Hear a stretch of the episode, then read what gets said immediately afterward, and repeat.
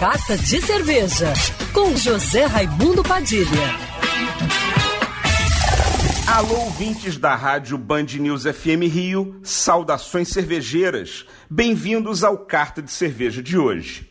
A pandemia do novo coronavírus está mexendo com toda a economia global e a produção de cerveja não ficou de fora.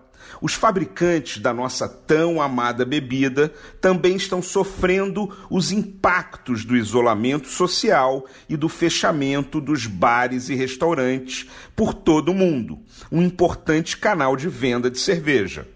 Algumas cervejarias, no entanto, aproveitaram a queda na produção de cerveja e a escassez na oferta de álcool em gel para não ficarem paradas.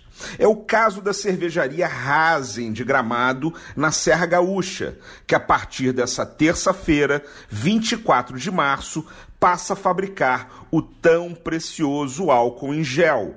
Segundo a Rasen, a venda será apenas para cobrir as despesas de produção, bancar os custos da cervejaria e manter os funcionários. O restante será doado para instituições de saúde e de segurança pública que não podem ficar sem o produto. E não é só no Brasil. A internacionalmente famosa cervejaria Brewdog da Escócia também está produzindo álcool em gel para atender à alta demanda e ajudar a minimizar a falta do produto no mercado.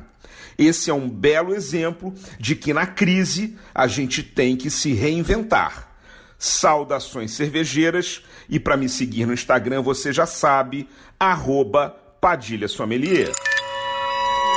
Quer ouvir essa coluna novamente? É só procurar nas plataformas de streaming de áudio. Conheça mais dos podcasts da Band News FM Rio.